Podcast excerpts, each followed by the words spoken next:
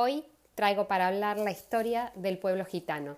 Es la historia de un viaje, la historia de un pueblo errante marcado por las persecuciones, por el desprecio, pero sobre todo marcado por el desconocimiento. Se cree que el origen del pueblo gitano es el noroeste de India. Esto se determinó porque los lingüistas encontraron eh, en las bases del idioma romaní o caló bases del sánscrito, que es el idioma de la India eh, antigua, digamos. Eh, siempre fue un pueblo muy perseguido. En el siglo XI y XIII hubo invasiones turcas a, la India y esto hizo que lo expulsaran a los gitanos.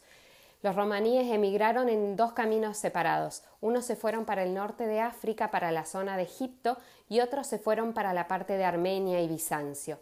Recién en el siglo XV entraron en Europa, fue la mayor emigración a Europa, a la zona de Moldavia y de Valaquia, que es lo que hoy se conoce como Rumania. Esto está en la parte este de Europa. En el siglo XV llegaron a España y ahí se asentaron en la parte, en la zona de Valencia, en Sevilla. Eh, por eso nosotros reconocemos como gitano mucho a la parte del flamenco, ¿no? a las vestimentas de los lunares, a la flor en el pelo. Recién América llegaron en el siglo XIX y lo hicieron, sobre todo se quedaron en Brasil. Argentina, eh, la mayor oleada fue en 1960 y vinieron de dos ramas. Los caló, que, los calé, perdón, que eran de, España, eh, y que con ellos llegó la parte de toda la cultura flamenca y se asentaron en los barrios acá en Buenos Aires de Congreso, Villa Devoto y Villa del Parque. Eh, la otra rama son las de los ROMs, que son los que vienen desde Europa del Este, sobre todo de Rumania y de los países balcánicos. Eh, la cultura del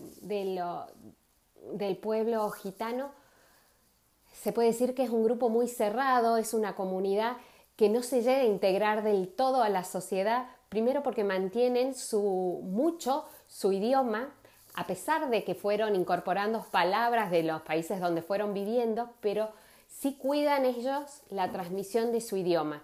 Segundo, porque la mayoría, el 40% de esta comunidad es analfabeta. Entonces, todas sus tradiciones eh, se han transmitido eh, de forma oral, no hay testimonios escritos. Por esto que hace que sea difícil eh, determinar el origen, sus raíces étnicas y, todo lo que se refiere a la cantidad, por ejemplo, de que son en el mundo. Se dice que es un pueblo que no tiene tierra, es como los kurdos en Kurdistán o como fueron los judíos hasta que tuvieron, obtuvieron Israel.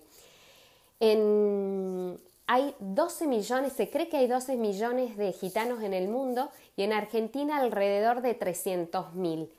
De esos 300.000, el 80% viven en casas o departamentos y solo el 20% viven en carpas, formando los típicos campamentos, estos tradicionales, donde la comunidad, el espacio más importante de los campamentos, inclusive en las casas, es eh, lo que para nosotros sería el living o el comedor.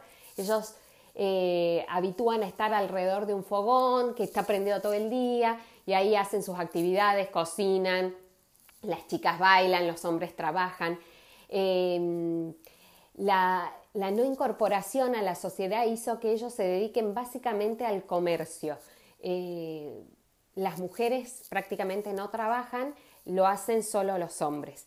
Hay personalidades muy conocidas eh, de origen gitano, como son en Argentina el famosísimo Sandro, las españolas Lola Torres e Isabel Pantoja, Chaplin también tiene origen gitano y los españoles Joaquín Cortés y el famosísimo cantador flamenco El Cigala.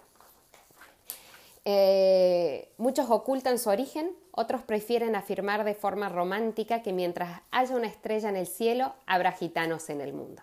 Bueno, espero que les haya gustado el tema de hoy y nos vemos la próxima semana. Hasta luego.